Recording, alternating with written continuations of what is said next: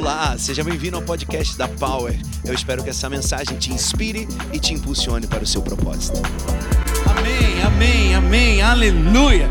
Diga aleluia aí onde você está, na sua casa, seja na TV, no seu telefone, onde você estiver, no seu computador, receba agora dessa fé no teu coração. Amém. Glória a Deus. Bom, sejam bem-vindos todos novamente ao nosso campus online. E hoje é um dia muito especial porque nós encerramos a nossa série Escolha Romper. Foram cinco domingos ministrando a palavra do Pai, declarando que o rompimento chegou na nossa vida. Mas não apenas um rompimento particular, mas um rompimento do reino dele, um rompimento dessa igreja, um rompimento em evangelismo, um rompimento onde nós escolhemos atingir pessoas e trazê-las para o reino de Deus. Nós decidimos sair do, da nossa área de conforto, decidimos sair de tudo aquilo que é quentinho, mas que não faz com que nós avancemos. E nessas últimas quatro semanas, eu ministrei sobre rompendo em crescimento, depois rompendo no sobrenatural, depois rompendo em influência, e domingo passado, rompendo a desistência. Nós recebemos esse espírito indesistível, e hoje nós vamos encerrar essa série maravilhosa que impactou milhares de pessoas, declarando que romperemos a paralisia.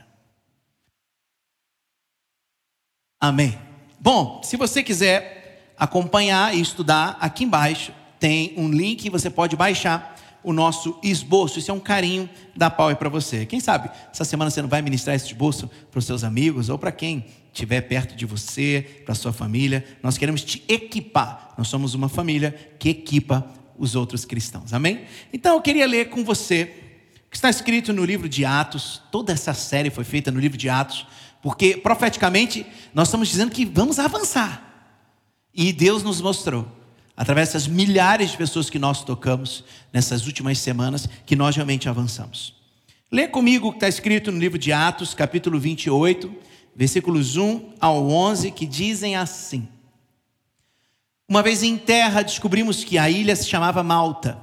Os habitantes da ilha mostraram extraordinária bondade para conosco.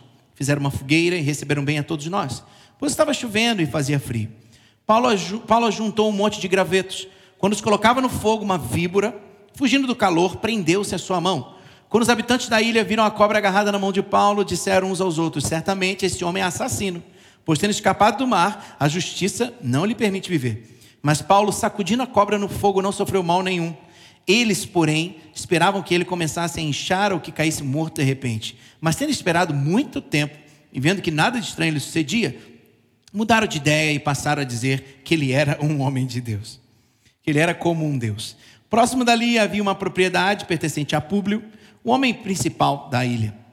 E ele nos convidou a ficar em sua casa e por três dias bondosamente nos recebeu e nos hospedou. Seu pai estava doente, acamado, sofrendo de febre e desinteria. Paulo entrou, então, entrou para vê-lo e, depois de orar, impôs-lhe as mãos e o curou. Tendo acontecido isso, os outros doentes da ilha vieram e foram curados também. E eles nos prestaram muitas honras, e quando estávamos para embarcar, forneceram-nos os suprimentos que necessitávamos. Passados três meses, embarcamos num navio que tinha passado o inverno na ilha. Era um navio alexandrino que tinha por emblema os deuses gêmeos, Castor hipólogos. Que você possa entender essa mensagem, que ela seja para você e que ela toque profundamente o teu coração e que você rompa toda a paralisia da sua vida no nome de Jesus. Diga: Eu vou romper toda a paralisia da minha vida no nome de Jesus. Aleluia. É muito profético fazer mensagens no livro de Atos. Lembro quando eu estava fazendo essas mensagens junto com o pastor Cris. Eu falava, Cris, é, a nossa igreja vai dar um estouro, vai dar um salto. Porque se as pessoas entenderem isso aqui, o que Deus está falando através dessas mensagens, nada mais nos deterá. Porque um rompimento chegará. E é isso que nós temos visto. Deus, ele quebrou talvez a forma que a gente projetou para romper. Mas ele continua nos levando para um tempo de rompimento, um lugar onde nós não sabíamos que chegaríamos. Ou talvez que muito distante, talvez chegássemos. Mas Deus nos levou muito rápido. E eu fico pensando aqui no Paulo, ele, ele lembra, a gente está estudando essas mensagens, se você quiser, você pode ir lá na playlist e assistir todas, elas, elas são uma sequência. E assim, Paulo, ele estava num lugar, e aí ele é atacado pelos religiosos, aí joga ele para Roma, aí de Roma ele desce a Itália, atravessa o mar, chega em Malta. Diz aqui o texto que uma vez em terra descobrimos que a ilha se chamava Malta. Ele saiu sem saber para onde. Ele sabia que ele tinha que levar o evangelho, ele tinha que romper, ele tinha que sair da paralisia ali da, da, da Itália, onde ele morava, ali em Roma. E ele decide avançar pelo mar adentro e cai numa ilha chamada Malta. Hoje eu fico muito inculcado quando eu vejo cristãos que nunca fizeram nada de graça para Deus, dizendo que vão fazer se receberem salário. Uh, eu acho que esse homem não tinha salário. Ou melhor, ele tinha uma recompensa. Isso me choca. Quando eu vejo pessoas, não, mas eu poderia fazer, custa tanto. Mas você nunca fez de graça, como que você vai ter o direito de receber? Se você nunca entregou nada, você vai receber o quê? Quem nunca entregou nada, não tem o direito de ficar esperando receber ali na frente. Mas aqueles que entregaram, em dor e sacrifício, podem descansar tranquilos, que vocês vão receber. E Paulo sabia, por mais afronta que ele recebesse, ele sabia que o medo não poderia paralisá-lo. Ele sabia que o comodismo não podia paralisá-lo. Ele sabia que ele tinha que ter tanta paixão, porque ele sabia que tinha que ir, mas não sabia onde ia chegar. Mas ele tinha um propósito. Sabe, durante muitos anos, né, eu como, como administrador e, e, especialista em negócios, eu sempre orientei durante muitos anos as pessoas, olha, faz o seu planejamento de 2, 5, 10 anos. Isso era um paradigma antigo. Mas o mundo hoje muda tanto, mas tanto, tão rapidamente, que planejar cinco anos, você está tá fora da realidade. Cinco anos atrás, aquele negócio que a gente anda de carro hoje, que parece o táxi, que não é táxi, é, não existia. É, eu fiquei de férias, aluguei a casa para um negócio chamado Airbnb. Para quem não sabe, Airbnb, colchão de ar, airbed e breakfast. Airbnb. Café da manhã e um colchão de ar. Eu não sabia que uma empresa chamada colchão de ar e café ia ser que ia alugar uma casa para tirar férias. Eu não sabia, então. Vale a pena você não apenas fazer metas, vale a pena você entender qual é o teu propósito. Porque quando eu estou no meu propósito, não tem tempo. Se eu vou chegar em um ano ou dez anos, tanto faz. Eu estou cumprindo o meu propósito. E assim o apóstolo Paulo ia. Nós somos a continuação disso, gente. Nós somos a continuação do Atos 28. Nós somos Atos 29. Agora tem uma coisa. Talvez você vire para mim e fale assim: Ah, bispo, mas eu, eu não sei qual é o meu chamado.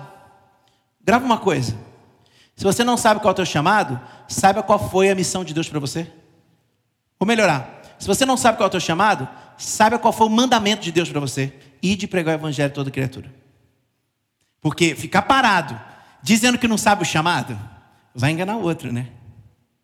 Hoje, em nome de Jesus, toda paralisia está sendo rompida na tua vida. Toda, toda preguiça está sendo rompida na tua vida. Nós nunca mais seremos os mesmos. Me perguntaram, bispo, quando a gente vai voltar ao que era? Eu falei, nunca mais. Quando, quando que a vida vai voltar ao normal? Aquele normal nunca mais. Vai ter um novo normal. Novo normal. E aí? Vai ficar parado? Grava uma coisa: o mundo anda tão acelerado que se eu ficar parado, eu estou andando para trás. E Paulo ele avançava sem dar desculpas de saber pelo Waze dele da época onde ia chegar. Hoje é mole, a gente sai de casa e liga o Waze. No outro dia eu fiquei pensando, para que, que eu ligo o Waze para ir todo dia para o lugar que eu vou todo dia? Porque a gente quer ter segurança de que eu vou chegar na hora certa. Eu, o Waze vai me dizendo. Ah, propósito, há cinco anos atrás tinha o Waze? Ah, tá. Não tinha também. Então, o que fazer, bispo? Você está aqui lavando a gente. O que fazer? Eu vou te ensinar. Para eu romper com a paralisia na minha vida, eu preciso fazer o quê? Pergunta para mim aí. Fala assim: para eu romper com a paralisia na minha vida, eu preciso de quê? Falou? Ouvi? Versículo 1. Uma vez em terra, descobrimos que a ilha se chamava Malta. Uma vez em terra, descobrimos que a ilha se chamava Malta. Primeiro ponto, para você romper com a paralisia, leve o evangelho para novas cidades. Leve o evangelho para novas cidades. Sai, sai do teu mundinho. Encare uma aventura para encontrar outras pessoas com qual você vai falar do amor de Jesus. Grava uma coisa, a igreja de hoje é muito mais forte, muito mais poderosa, muito mais preparada do que a igreja de ontem. Sabe por quê? Porque a única igreja que está viva é a de hoje, a de ontem morreu. Então para de falar que ah, era tão gostoso, tão gostoso morreu. Acabou. É tempo novo. Hoje nós temos muito mais oportunidades para pregar o evangelho. Quando eu falei sobre, esse, sobre essa série, muitos falaram: Uau, agora o bicho vai pregar prosperidade. Tem prosperidade maior do que essa? Do que você sair, ganhar pessoas e ter um, um quinhão, um tesouro no céu onde a traça não come? Hoje eu saí de casa, fui pegar umas calças. Ué, fui pegar uma calça. E eu comecei a mexer nas minhas calças, minhas calças estão todas mofadas. Imagina se fosse dinheiro. Então, se você quer uma palavra de prosperidade, comece a ganhar almas para Jesus, porque onde Ele vai te recompensar, nada poderá te tirar de lá, nada poderá roubar o que você tem lá. Muda o teu mindset. Essa mensagem vai mexer com você. Você sabia que mais pessoas nasceram no último século do que em toda a história? Então não, não, não venha com, com, desculpa de que você não, não conhece alguém para pregar o Evangelho, para falar de Jesus para alguém. Quando nós temos a Cristo e não o levamos a outras pessoas, nós somos egoístas. E hoje, Deus está quebrando isso da nossa vida. A paralisia acabou na tua história, em nome de Jesus de Nazaré. Quando o Evangelho chega num lugar de maneira poderosa, o clima espiritual da cidade muda. Se o clima espiritual da cidade muda, muda para todo mundo. E todos naquela cidade se transformam. Que assim seja conosco. Nós dizemos que nós não somos uma igreja, somos uma família. E nós não temos limitação de prédio, nem de bairro, nem de cidade. Nós vamos atingir as milhares e milhares de pessoas. Afinal de contas, uma família, milhares de pessoas. Como isso vai acontecer? O anjo vai trazer? Não vai trazer. Ponto 2. Para eu romper a paralisia. Versículo 2 diz assim: Os habitantes da ilha mostraram extraordinária bondade para conosco. Fizeram uma fogueira e receberam bem a todos nós, pois estava chovendo e fazia frio. Ponto 2. Para eu romper com a paralisia, eu preciso viver o Evangelho com novas pessoas. Gente, eu vou abrir meu coração aqui para vocês. Tem uma coisa que me irrita ver. É porque, assim, antigamente eu ficava irritado e falava. Hoje eu fico irritado e, e, e digo, Deus é bom. Aí, aí, aí sai. Sabe? Mas, antigamente, eu olhava para alguém e falei, cara, você só anda com essa pessoa. Você só junta com as mesmas pessoas. Será que não tem ninguém para você levar a palavra do Pai? Será que não tem ninguém para você romper essa paralisia? Porque, afinal de contas, a gente precisa amar as pessoas. E não amar só as pessoas que a gente conhece, que a gente gosta. Mas amar todas, levar esse amor a todas as pessoas. Não olhando as pessoas como um trampolim, mas olhando as pessoas como aquelas que serão presenteadas por receber o Evangelho de Jesus. Mas por que você está falando isso? Eu estou falando isso porque ainda tem bilhões de pessoas que precisam ser salvas. E gente é o que arde no coração do Pai. Deixa eu te contar uma coisa. Quando você tira 10 na prova, isso, isso para Deus é grande, grande coisa. Quando você tem 50 milhões na conta, pouco importa. Mas quando você ganha uma pessoa para Jesus, diz que tem festa no céu. Se o teu evangelho é o evangelho do eu sozinho, ou eu com os meus amigos de sempre, você não entendeu nada o que é evangelho. Nada, nada. É tempo de levar, é tempo de, de se arriscar. Ah, eu quero frutificar. Igual na outra mensagem falei sobre frutificação até o final. Eu quero frutificar. Quer frutificar? Então tenha paixão por pessoas. Faça isso. Olha, olha, olha isso aqui. Mateus 6,33. Buscar primeiro o reino de Deus e a sua justiça, e todas essas coisas lhes serão acrescentadas. Sabe o que, que, o que, que são todas essas coisas? Você sabe o que está escrito aqui? Você volta os versículos acima. Esse texto está falando de provisão, prosperidade e abundância.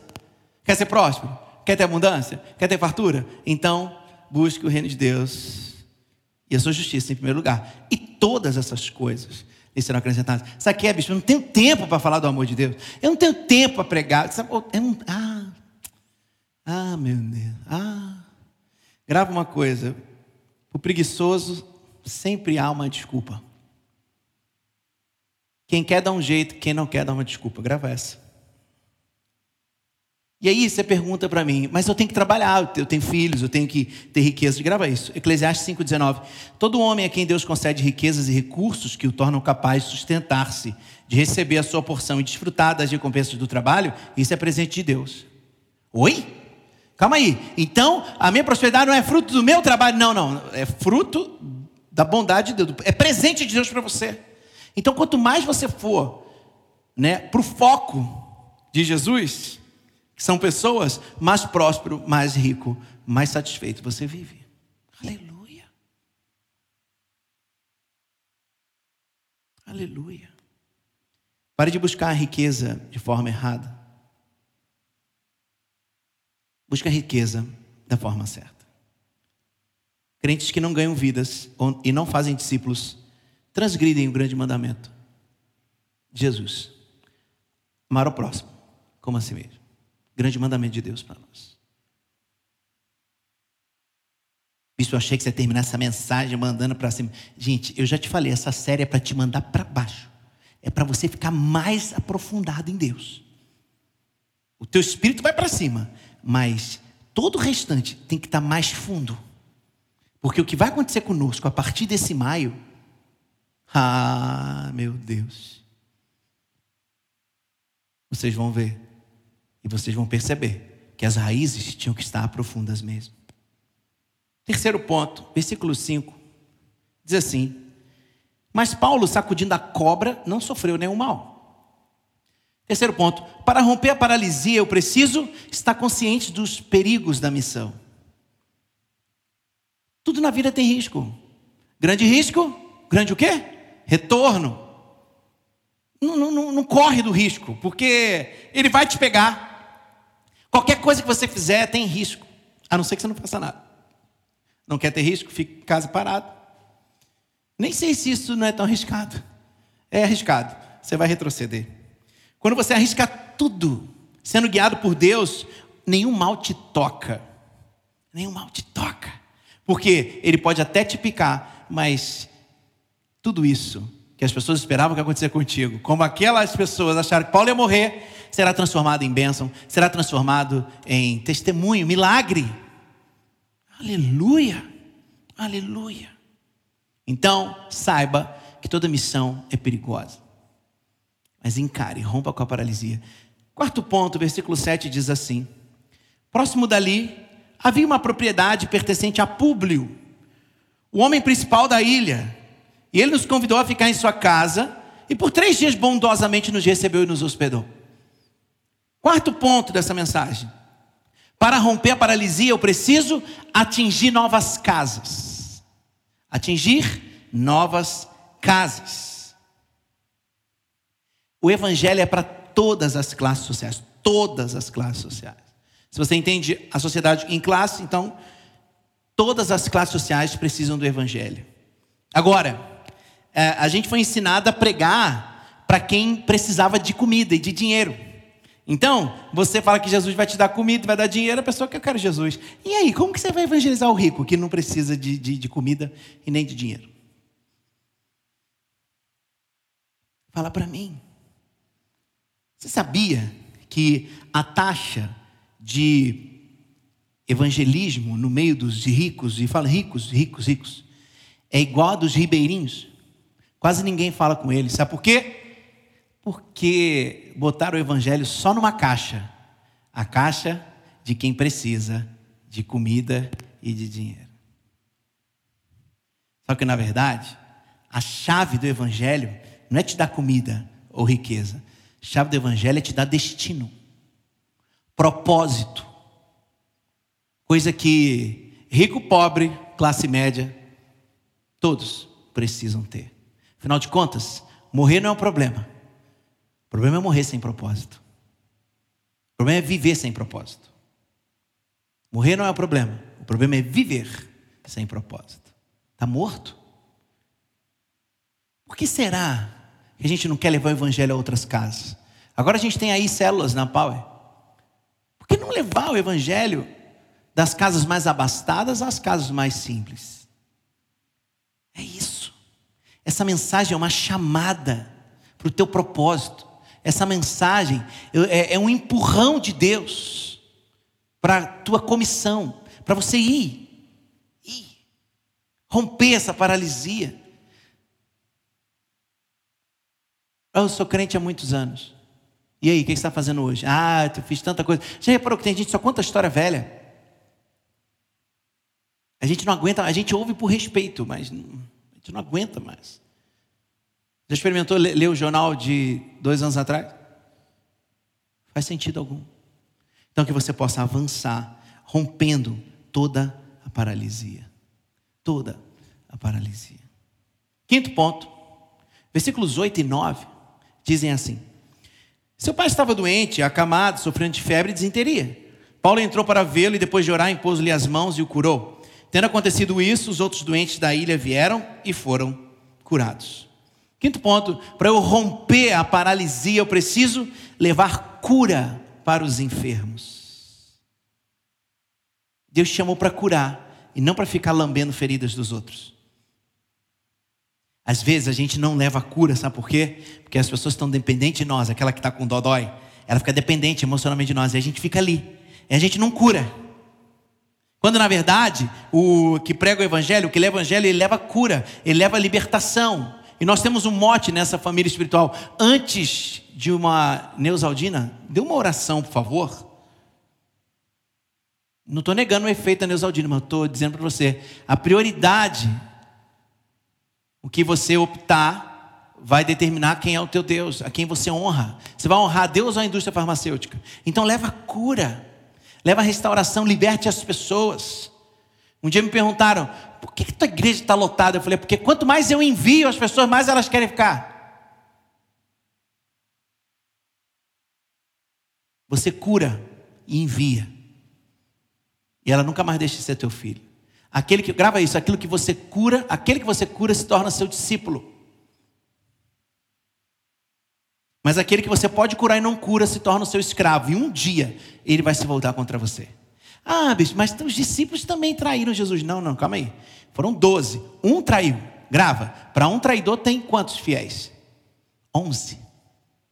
Para cada traidor tem onze fiéis. Então, não venha com desculpas. Cure as pessoas e as liberte. No nome de Jesus. E eu caminho para o final dessa mensagem. Versículo 11 diz assim: Passados três meses, embarcamos no navio, que tinha passado o inverno na ilha.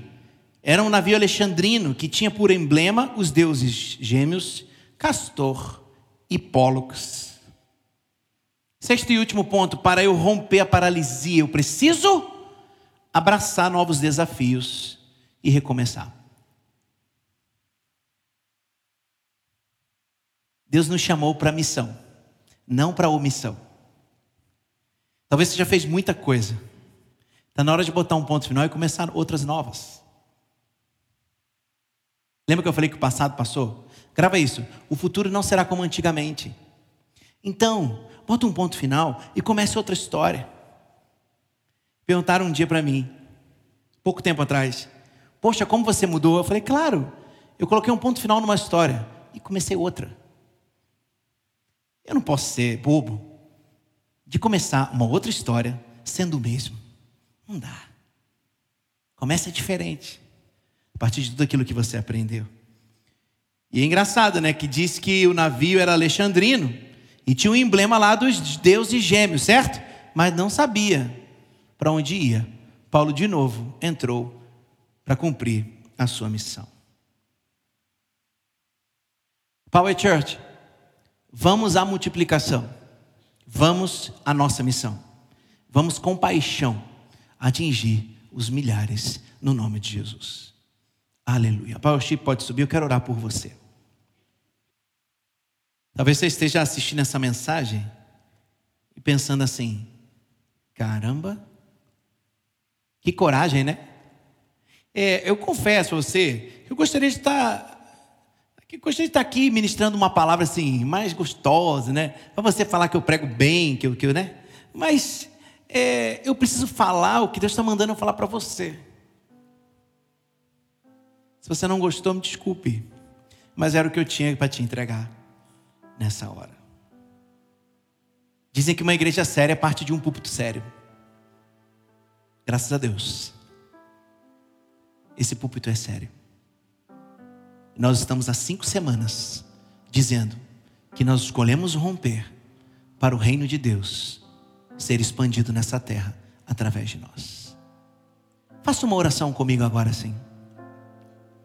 Diga assim: Jesus, tudo que fores fazer nessa geração, por favor, não faça sem mim. Amém. Daqui a pouco eu